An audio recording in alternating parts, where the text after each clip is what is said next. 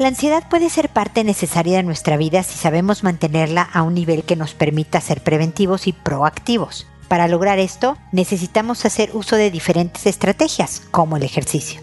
No dejes de escuchar este episodio para seguir sumando herramientas que te permitan mantener la ansiedad bajo control. Esto es, pregúntale Mónica.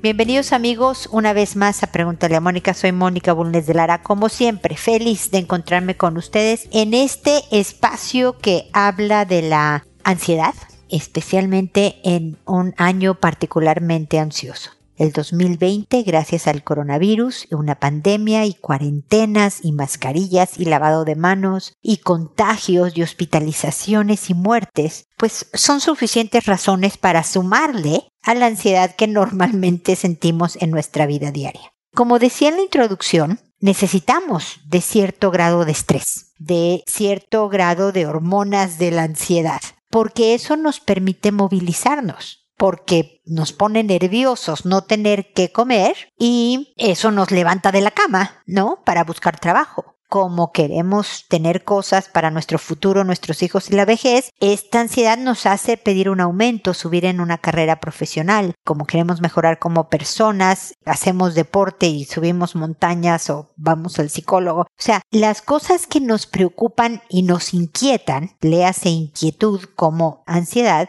son esta inquietud, esta ansiedad es necesaria, nos motivan estas cosas que nos inquietan y demás, nos motivan a obtener lo bueno de la vida. Así que no todo lo de la ansiedad es malo, todo lo relacionado con ansiedad. El problema está cuando se nos sale de control. El problema está cuando tengo una personalidad ansiosa, a lo mejor hasta con un trastorno de personalidad ansioso, en donde estoy completamente preocupada la mayor parte del tiempo, en donde tengo, si no francos, ataques de pánico, tengo crisis de ansiedad suficiente como para sentirme físicamente mal, siento que esta sensación me obstaculiza en el logro de mis objetivos personales, profesionales. Todo esto es una ansiedad que no estamos manejando bien y tengo que hacerme de recursos para hacerlo, ¿no? En redes sociales, en Instagram y demás, he puesto sugerencias varias, si ven mis publicaciones tanto en texto como en una imagen, como en videitos míos y demás, información sobre cómo mantener a raya la ansiedad, cómo tenerla en nuestro dominio y no ella al control. Pero hoy quiero hablar del ejercicio, porque el ejercicio verdaderamente es una medicina. De hecho, acabo de hoy de, grabar, va a salir en unas semanas más, ese video donde hablaba del ejercicio como antiansiolítico. Es una manera de promover las hormonas del bienestar, las hormonas que son las opuestas a las de la ansiedad y que por lo tanto se vuelve como una medicina natural para que yo canalice adecuadamente la ansiedad. Porque si la ansiedad lo que hace es provocarme dolores de estómago, mal dormir, pelearme con los que quiero, llorar, ponerme inestable emocional, estoy canalizando mal este exceso de ansiedad.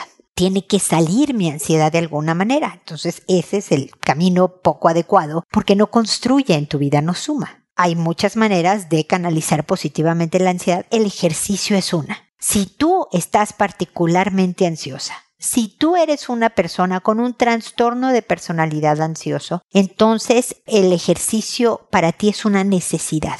Es una medicina, es como la insulina para el diabético, no puedes dejar de hacerlo. Y si no crees que no te gusta el ejercicio, si eres como yo, si crees que no tienes un minuto, la verdad es que sí los hay, pero pensemos que por lo menos muévete más. Sube y baja escaleras durante el día en tu casa o en tu trabajo. Usa escaleras normales en vez de escaleras eléctricas cuando sea posible. Bájate eh, dos o tres paradas antes de donde vas o, o estacionate lejísimos de la puerta como para obligarte a caminar y camina con energía. Tu ritmo cardíaco debe de subir o sea, no, no se vale. O sea, por ejemplo, planchar, el hacer es un muy buen ejercicio, ¿no? Y quema calorías. Planchar quema calorías, pero no te sube el ritmo cardíaco y por lo tanto no necesariamente estás desalojando ansiedad. Necesito que tu ritmo cardíaco se eleve para que quemes esa energía que está en exceso en tu cuerpo, cuando tienes demasiada ansiedad, no el nivel adecuado, y por lo tanto no pierdas de vista esta medicina. No te confíes, no te esperes a colapsar a que ya lleguen los síntomas del ataque de pánico para decir, uy, sí, sí, es cierto, estoy muy estresada. O tener dos semanas de dolores de cabeza diarios para decir, uy, sí, creo que tengo fuera de control la ansiedad. O a pelearte horrible con tu pareja o con tus... No te esperes a eso puedes ir haciendo ejercicio y por lo tanto decir, pues mira, no estoy tan ansiosa. Bueno, pues a lo mejor es porque estás haciendo ejercicio, estás canalizando adecuadamente esa energía. Entonces, esta es una invitación a hacer lo que a mí me cuesta mucho trabajo, pero que de verdad es una medicina que promueve el bienestar en muchos niveles. Eh, así que ni hablar,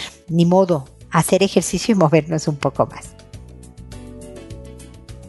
Bueno, con esto termino mi comentario inicial. Ahora me voy a sus consultas, que como saben lo hago, las respondo por orden de llegada, que a todo mundo le cambio el nombre para que sean anónimas, para que quede oculta su identidad que cuando le he respondido a una persona en un episodio y ese episodio se publica en la página, a la persona le envío un correo diciéndole el número de episodio que es, el título del episodio en el, en el que le respondí y el nombre que le puse de manera que pueda ir allí y escoger. De hecho, en el correo les pongo el enlace del episodio, así que directamente llegan a donde está su, su comentario. Lo hago por audio y no por escrito, no le respondo a su correo por correo mismo para llegar a más gente. Más gente me oye que la que me escribe y por lo tanto lo que te contesto a ti, Juliana, que es con quien voy a empezar hoy, lo oye más gente y podrían encontrar una idea, una estrategia que les sea útil. Me tardo, recibo muchas preguntas y no puedo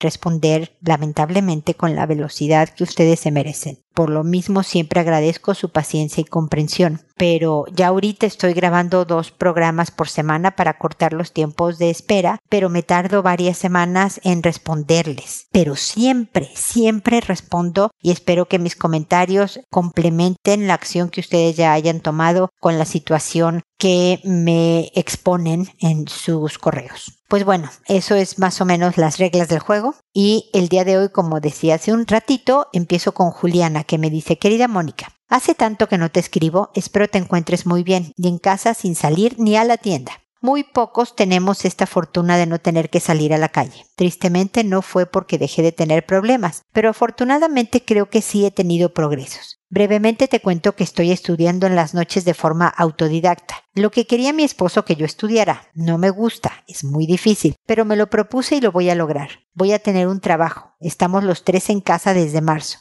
Al principio creí que todo terminaría muy mal, pero con un gran esfuerzo de ambas partes no ha sido tan difícil. Eso es fantástico. El tema de su mamá sigue siendo una piedra en el zapato para mí, pero la esperanza de que tendré trabajo y dinero para separarme en cuanto ella logre vivir aquí me tranquiliza. Hoy te escribo porque ayer mi hijo de cinco años me contó que no le gusta la gente que tiene color de piel oscura. Me aclaró que no la morena, sino la que tiene la piel muy oscura. Tranquila, le pregunté por qué. Me contestó porque no me gusta el color de piel oscura. Poco después me dijo que le gustaba tener el color claro de piel que tiene. En la noche, antes de dormir, le leí sobre la esclavitud y el maltrato a la gente con piel oscura y le pregunté si consideraba que creía justo que vivieran eso solo por el tipo de color de piel y me contestó que no. Recordamos que tenía una maestra de raza africana y lo linda que era. Mi pregunta es, ¿tú crees que debo hablar mucho más sobre la discriminación porque lo hablamos continuamente, el respeto a los demás, etcétera? ¿O debo mantener ese tema del color de piel como una preferencia? No tendría tanta preocupación si me hubiera dicho me gusta mucho el color de piel oscura. El asunto es que mi esposo es moreno y tiene un resentimiento fuerte sobre el tema. Siempre se siente discriminado u ofendido. Dice que en el trabajo lo hacen menos por eso. Cuando tiene un amigo que es de la misma nacionalidad que él y el mismo color que él, pero con muy distinta actitud, que ha ascendido muy rápido en la misma empresa. Estoy segura de que si mi esposo se entera del comentario de mi hijo, se molestaría mucho y sería un tema de diario, pero con enojo. Muchas gracias por leerme y seguir con esta gran labor.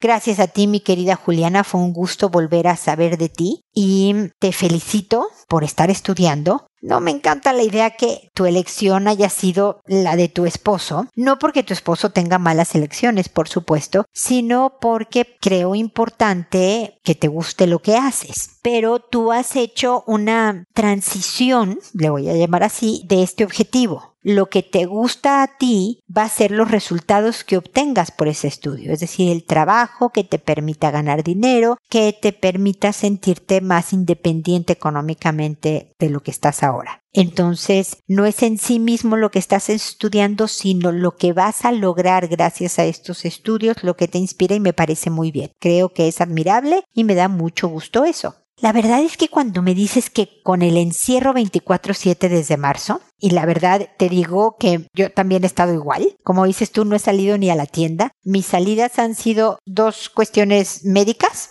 dos visitas a doctores, una para hacerme unos estudios y otra para que me dijeran los resultados, y vueltas a la manzana.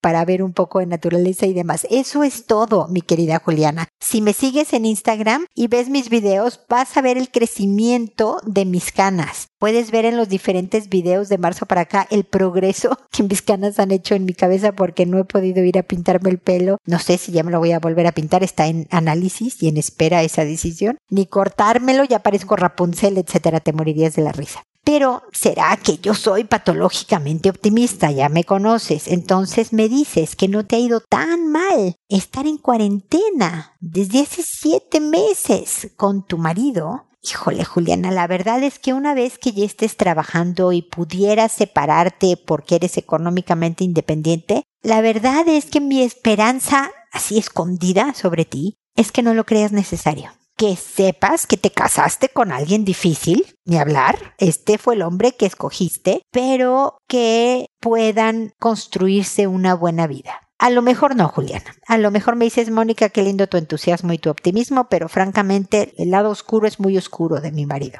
Y no estoy hablando color de piel. Es muy difícil y no estoy dispuesta y ni hablar. Esa es tu decisión y me va a dar gusto que estés preparada para afrontarla de la mejor manera. Lamento que la suegra siga siendo una piedra en el zapato, pero ya cruzaremos ese puente cuando lleguemos a él, ¿te parece? Ahora me, me convocas con el tema de la discriminación y la opinión que tiene tu hijo de la piel oscura. Yo creo que vale la pena seguir hablando, no solo de discriminación, y a veces no solo hablando, también tomando acción. Porque cuando me escribiste tu correo y lo leo, lo que viene a mi cabeza es ¿dónde aprendió este niño a que no le gusta la piel de algún color? Porque estos son conductas aprendidas. Yo me acuerdo hace poco, a lo mejor un par de años, que vi la película 42, es de un beisbolista de la vida real. Muy buena historia. Y hay una historia donde se ve cómo el niño aprende de su papá a ser racista, tristemente lo ves y ves la incomodidad del niño, pero al final sigue el ejemplo de su papá. Entonces a mí, te digo, al leer este mensaje tuyo, pienso, ¿de dónde lo sacó? Si evidentemente Juliana no tiene temas de, de racismo.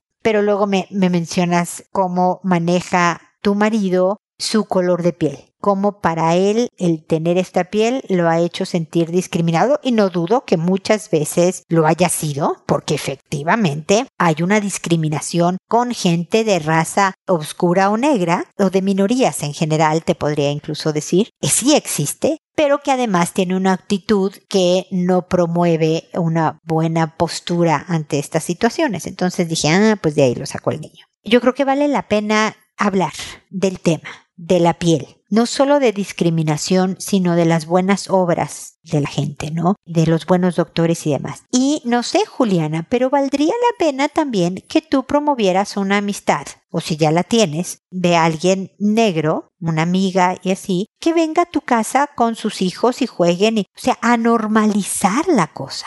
Porque el ser blanco, cafecito, negro, naranja, como Trump, lo que sea, es solo melanina. Bueno, creo que Trump sí se, no sé qué se ponga o cómo se sole, pero, pero el caso es que no es nada que se pueda controlar y es una cosa física que no tiene ninguna importancia. Y que tu hijo tenga esa preferencia de decir, ah, no me encanta este color pero que luego tenga tanto contacto con gente que ya no sea tema. Claro que va a haber color siempre, si no es que la gente que dice es que yo no veo color, pues son mentiras, porque si eres blanca se ve blanco, si eres negra se ve negro, o sea, no puedes no ver color, pero lo que puedes es no tratar como si el color fuera un tema. Y eso es a base de normalizar la cosa de hacerlo tan familiar que si viene un asiático, un africano, un esquimal, un mexicano, no importe. es la calidad de la gente la que es importante. Entonces, puedes seguir hablando del tema, me parece muy válido. Tiene pocos años tu pequeño, cinco. Leer cuentos al respecto de héroes de raza negra y luego héroes de raza blanca y el héroe asiático y demás, o sea que veas que el heroísmo no es de raza, sino de gente, pero también promover amistades de todo tipo, que la diversidad ayuda a que la cosa no se vuelva un tema y tampoco sea un obstáculo para que tu hijo siga adelante porque el racismo, como el clasismo y todos los demás ismos, suelen provocar fuertes obstáculos en encontrar la paz interior de las personas, en construirse una buena vida feliz. Tú lo puedes ver tristemente en la actitud que tiene tu marido. Para él el tema del color de piel ha sido uno que le cala y le impide sentir paz y ser feliz. Entonces vale la pena inculcar desde tu pequeño a esta edad perfecto para que no sea tema y crezca de una forma mucho más natural y sin mayores problemas al respecto. ¿Ok? Espero que sigamos en contacto. Luciana, por otro lado, me dice buenos días. Empiezo agradeciendo esta oportunidad. Quisiera saber cómo ayudar a mi hijo de 16 años a entender que debe estudiar. Se fue con su papá, quien toma mucho, hace tres semanas, y veo que no está estudiando y dejó su inglés que tanto le gustaba. Me siento culpable porque lo tuve a los 15 años y me separé de su papá por su alcoholismo y maltrato psicológico y físico, pero volví porque creí que no haría daño a sus hijos. Por eso, cuando tuve otras parejas, siempre me separé y siempre volví con su papá, pensando que otros hombres harían daño a mi hijo y ahora en esta edad, su propio padre le dijo que yo quise abortarlo y aunque fue real, no lo aborté lo crié casi sola y a una edad muy prematura. Pero volví con su papá muchas veces porque siempre me decía que cambiaría y nació mi hija, que ahora tiene cinco, y nos volvimos a separar antes de que naciera. Regresé con él cuando tenía dos años y su papá le ha puesto en mi contra y siempre que venía borracho se ponía a hablar y le dijo que solo vuelvo con él por su plata y lo del aborto y muchas cosas. Así que él se puso muy rebelde y me mandaba a la M me contestaba, no me hacía caso y con 16 años se fue y no sé qué hacer. Siempre dije que él no sufriría como yo, pero eso está pasando y ahora está lejos de su hermana. Su papá tiene tres hijos más de en otras parejas. Siempre me engañó, pero siempre lo perdoné. Ahora ni siquiera me habla y no me contesta y no es una persona con quien hable del futuro de mi hijo. Luciana, no sabes cuánto lamento que tu ex no sea un buen padre. La verdad es que es triste cuando una pareja termina, siempre una relación terminada es triste, pero cuando alguien o los dos en la pareja no entienden lo importante que es que se lleven bien, o sea, lo suficientemente bien para poder ver por lo mejor de sus hijos usar al hijo como arma en tu contra para castigarte, me explicó, el llenarlo de información que no debe tener para que tu hijo se porte grosero y entonces tú sufras y jajaja está sufriendo, fíjate, lo logré, haciéndole un daño tremendo al hijo es ser un mal padre y de verdad lo lamento, Luciana. La cosa es no perder al hijo. O sea, es claro que volver con tu ex no es una buena estrategia. Lo has intentado varias veces y te has dado cuenta que igual lastima, que igual hace un daño tremendo y que a ti y a tus hijos y que no tiene futuro la relación mientras él no trabaje su alcoholismo. Pero el que sí hay que recuperar es a este hijo de 16 años. No vas a poder obligarlo a estudiar si él en este momento no quiere. Tristemente, Luciana, entiendo tu preocupación y tus ganas de que lo haga, para poder salir adelante. Pero las pláticas ahora tienen que ser unas que construyan una relación buena con tu hijo. Desde luego puedes decirle cómo van los estudios, no, no van mamá. Ah, ok, qué lástima. Y se acabó la conversación. Y luego le preguntas, este, oye, ¿y cómo te fue en el partido que jugaste con tus amigos el sábado? O sea, de otros temas. Porque si tu hijo decide empezar a estudiar o continuar sus estudios a los 20, la verdad es que eso va a estar muy bien. Si necesito estos cuatro años como para aprender lecciones de vida que lo, lo lleven a un camino mucho mejor para él, ¿me explico? Yo sé que sería ideal que ahorita siguiera estudiando y que terminara su educación media para luego entrar, ojalá, a una universidad o a una cosa técnica o lo que quisiera el joven. Eso es el ideal, pero es un niño al que se le ha hecho mucho daño y por lo tanto va a tener que tener lecciones de vida porque el hablar así con su mamá, el maltratar a la mamá, el estar tan dependiente del papá y de ser medio su niñera, como me has contado en otros correos y demás, no es algo que le hace bien a él y que él va a tener que aprender.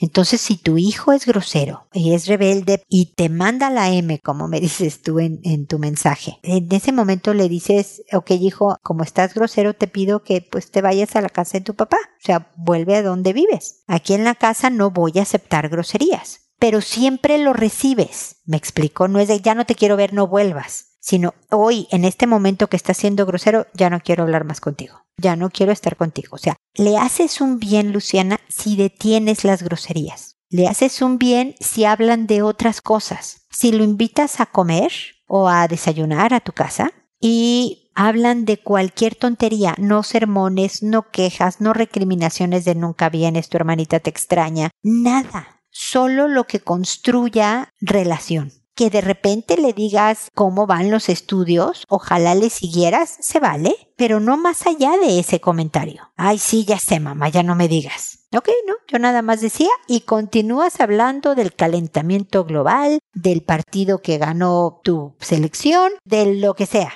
Porque, vuelvo a decir, las probabilidades de que te escuche van a ser mayores si están en buenos términos tú y él si ahorita todo es queja y recriminación, pues se alimenta todo lo malo que su papá le está metiendo en el cerebro. Es de verdad muy triste lo que este hombre está haciendo con su hijo. Tu hijo no necesitaba saber tu duda sobre abortarlo o no. Desde luego es un enorme mérito decir que sí a la vida y haber tenido este pequeño, a una edad en que tú eras una pequeña. O sea, tú dile a tu hijo que es como si él tuviera un hijo de un año ahorita, porque él tiene 16 y tú lo tuviste a los 15. Entonces, no sabes nada, estás aprendiendo el camino, tú también eres medio niña e inmadura. Entonces tiene un enorme mérito, que claro que cruzó por tu cabeza el decir, no, no puedo con esta responsabilidad tan grande, pero dijiste que sí. Y aquí estás, hijo y aquí estoy yo para ti. Entonces, espero que te sirvan mis puntos de vista, Luciana. La verdad es que quiero que las cosas se tranquilicen en tu casa porque sé que has estado en semanas muy tristes y muy difíciles desde que tu hijo se fue y toda esta relación tan conflictiva con el marido. Pero yo creo que tu ex no es más que el padre biológico de tus hijos, no está siendo un papá de, de verdad. Me explico, una, un papá con P mayúscula, como digo a veces de los hombres de H mayúscula y mujeres con M mayúscula, él no está siendo un papá con P mayúscula. Y lo lamento. Entonces ya no trates de hacer de él lo que no es. Ni modo, es un factor que medio estorba, pero tú trate de hacerlo mejor a pesar de tu ex. ¿Me explico? Y de todas maneras ya sabes que me puedes seguir escribiendo para que sigamos comentando el punto. Maye me dice, Mónica, mi pareja tiene un carácter explosivo. Ya llevo muchos años así y no logro que cambie. Yo tengo un carácter muy tranquilo, pero también me enojo por la manera que tiene de ser y si se refiere a algo es con rabia y groserías. Y ya no lo soporto. A ratos bien y a ratos mal. Lo intentamos, pero no hay caso. Hace unos meses vivimos juntos con mi hija de 10, pero ha sido difícil llegar a una relación estable. A ver, sí, Maye, alguien que tiene carácter explosivo es bien difícil la convivencia la cosa, Maye. Y por eso tengo por ahí un episodio que creo que se llama Elegí a un cocodrilo o me casé con un cocodrilo. Si te vas a mi página www.preguntaleamónica.com y en la barrita de buscar pones cocodrilo va a salir ese episodio. Porque la verdad es que por diferentes motivos escogemos personas de personalidad complicada para hacer familia. Y luego tenemos la esperanza de que cambie y las discusiones son rumbo a que cambie. Y nos damos cuenta que finalmente, a menos que esta persona reconozca el problema y trabaje en él, nadie va a cambiar.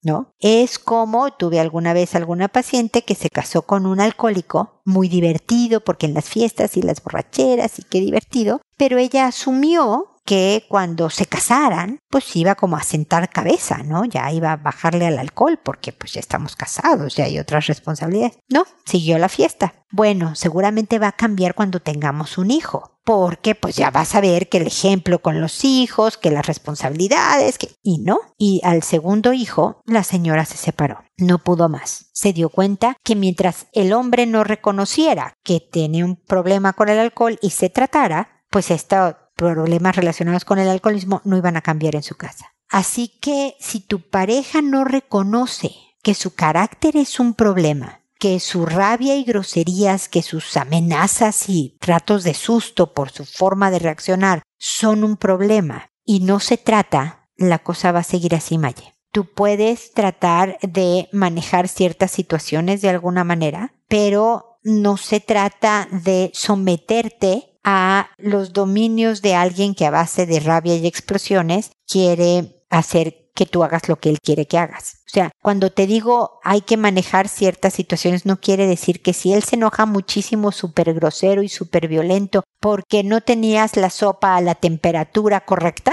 no quiere decir que tu buen manejo consiste en tener siempre la sopa a la temperatura correcta puede ser que tú te retires, por ejemplo. Un buen manejo es decirle yo así contigo, así yo no hablo. Y te vas. No te quedas a discutir para decirle lo feo que sientes, que te grite y que te diga grosería. Te vas, Maye. Te sales de la habitación. Si es necesario, te das la vuelta a la manzana. Te llevas a tu hija de 10 años, por si acaso. Si la cosa escala a violencia mucho más fuerte, tienes que empacar e irte y no volver hasta que se trate, si acaso, Maye. ¿Ok? Pero el mensaje es no vas a lograr que cambie. Él tiene que tratar de cambiar. Él tiene que, ojalá, ver a un especialista que le ayude, lo dirija por un tiempo nada más y esto no es para toda la vida. El ir al psicólogo, al terapeuta, no es para siempre. Pero él tiene que hacerlo por él. Porque el que tú estés y junto con tu hija en un ambiente que no es estable, que da miedo, Maye. Nadie debe de estar en una casa en la que haya miedo. Provoca alteraciones bien importantes de salud mental. Entonces para ti, para tu hija, no es sano. Así que cuídate, por favor. Piensa en lo que te estoy diciendo. Coméntame si quieres decir, Mónica está súper equivocada, no estoy de acuerdo. Se vale. O decir, estoy de acuerdo en esto, pero no en esto otro. Para que tú puedas definir qué vas a hacer, Maya. Aquí lo importante es tu decisión del camino a seguir si ver cómo en la dinámica de la discusión tú puedes actuar de otra manera en donde te estés protegiendo, pero que además provoque que la explosión no llegue a tanto, ojalá, o si no hay caso. Eso lo tienes que definir y decidir tú y tomar la acción pertinente. Pero cuídate muchísimo y por supuesto a tu hija también. Espero que sigamos en contacto. Norberta, por cierto, voy en orden alfabético. Notan que los nombres van como en orden alfabético. A veces me falla y me salto un nombre por unas razones, pero en general voy en orden alfabético. Entonces, Norberta me dice, estoy próximo a rendir, próxima, perdón, a rendir mi examen de grado de la carrera de Derecho, que es en formato oral frente a una comisión. Llevo siete meses estudiando y tengo ansiedad y miedo de rendirlo. ¿Cómo puedo controlar mi ansiedad que ya no me deja dormir? Mi querida Norberta, primero te pido una disculpa enorme por contestarte hasta ahora. Te voy a decir que cuando llegan los correos de Pregúntale a Mónica a mi correo personal, porque desde la página llegan a mi correo personal, cuando el correo detecta que es de Pregúntale a Mónica, se ponen en una carpeta, en un folder, en mi correo, en esa aplicación, donde se guardan porque son los correos que voy a ir respondiendo en orden de llegada. Entonces no los leo. Y solo cuando preparo el programa para grabarlo, como es ahora, es que leo el, correo. Entonces, no me puedo enterar que ojalá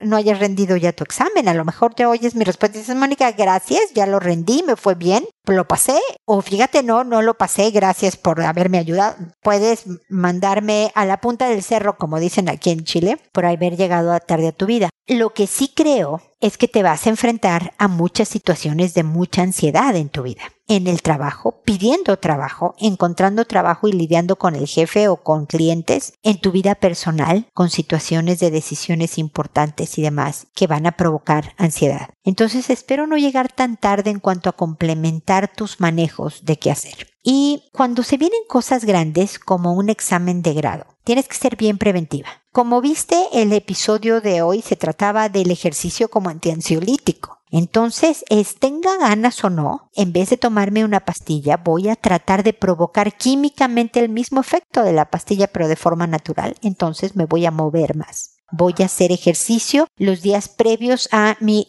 ojalá siempre, ¿no? Pero especialmente antes de rendir mi examen profesional después de practicarlo, parte de lo que provoca mucha tranquilidad o más tranquilidad a la hora de exponer un tema tan importante es la preparación. Obviamente tú te lo debes de saber de izquierda a derecha y demás. Y decirte estoy bien preparada. Algo que le ha funcionado a algunas de mis pacientes es actuar como si estuvieras tranquila, actuar como si estuvieras segura, Hace tiempo en la universidad un profesor mío, que era extranjero, Anders se llamaba, me acuerdo tanto, nos decía, moviendo la mano, de hecho de una manera chistosa, decía, si van a mentir, a la hora de contestar pruebas o lo que sea. Si van a mentir, mientan con seguridad. Y en ese momento nada más me daba risa su comentario, pero ahora veo la, sabiduría de sus palabras, ¿no? Porque no se trata de que mientas, desde luego, pero actuar como si estuviera segura ayuda a convencerte a ti que la cosa va bien, que tú estás pudiendo con esto. Y desde luego das una imagen al otro que dice, ah, mira, Norberta sí sabe de lo que habla. Entonces el actuar como si. Justo antes de empezar, por lo menos cinco respiraciones profundas y aguantas un poco el aire adentro unos segundos y luego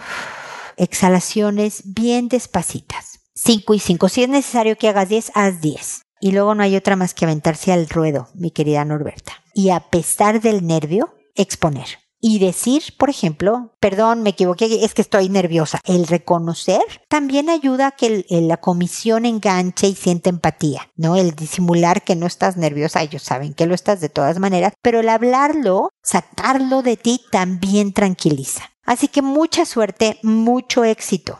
Espero que si ya lo hiciste te haya ido muy bien. Si no te fue muy bien, ojalá hayas pasado, pero y si ni siquiera pasaste, va a haber otra oportunidad. En 10 años, este momento te darás cuenta que es solo un trámite y no va a hacer diferencia en tu vida. Y si no lo has hecho, espero haber llegado un poco a tiempo, Norberta, pero te agradezco tu mensaje y ojalá siga contando con tu preferencia y me sigas escuchando y ojalá siguiendo en Instagram y demás, ¿ok? Espero que sigamos en contacto.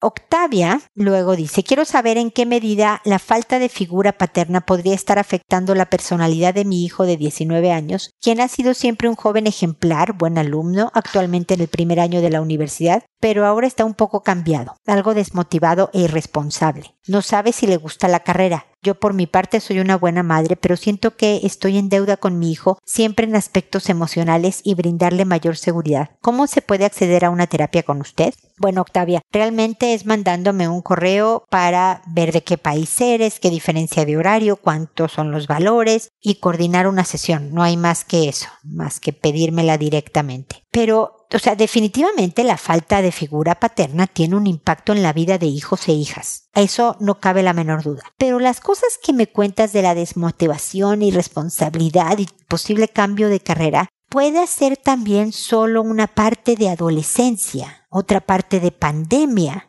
Y otra parte a lo mejor sí la forma del estilo este, disciplinario, la forma de la estrategia educativa que seguiste a la hora de formar a tu hijo porque las culpas no son buenas educadoras. El sentir culpa de, híjole, sabes que no hay papá en tu vida, entonces me siento en deuda contigo y te doy esto que tal vez no debí darte, un permiso, un regalo, una concesión que debí ser más firme o me pasé de firmeza. O sea, la culpa no es una buena educadora y no sé qué tanto también tuvo un impacto en eso. Vale la pena el que analices qué tanto de culpa hay en la forma en que te, te relacionas con tu hijo para tratar de hacerlo de otra manera a pesar de que sigas sintiendo culpa. ¿Ok? Por el otro, es nada más ahora de ser acompañamiento y oreja decir, oye hijo, te veo desmotivado, ¿es pandemia? ¿Crees que sea parte del cansancio de la cuarentena y de todo esto que está pasando? Y preguntar, preguntar por qué el cambio de carrera, qué es lo que no le gusta. Y en las conversaciones puedes ir guiando a tu hijo o por lo menos puedes ir conociendo sus puntos de vista para ver qué decirle y seguirlo educando, ¿me explico? Mi sugerencia es conversaciones en este momento, Octavia. Más que instrucciones o recriminaciones o deberías de o ya estás aquí, ¿qué más te da? Conocerlo en esta etapa en donde ya es un adulto joven y que es importante ver sus puntos de vista para saber si hay algo que tratar, si nada más es un obstáculo pequeño o si de verdad es fundamentado su interés de cambiar de carrera porque vio que no era lo suyo. También es válido a los 18 escoger a qué te vas a dedicar el resto de tu vida es medio drástico. Entonces, pregunta, pregunta y conversen. Yo espero que sea el primer paso para orientar al hijo. Si de verdad te gustaría que lo viera terapéuticamente, escríbeme nuevamente y podemos coordinarlo si fuera de su interés. Espero que sigamos en contacto y espero amigos que nos volvamos a encontrar en un episodio más de Pregúntale a Mónica. Y recuerda siempre, decide ser amable. Hasta pronto.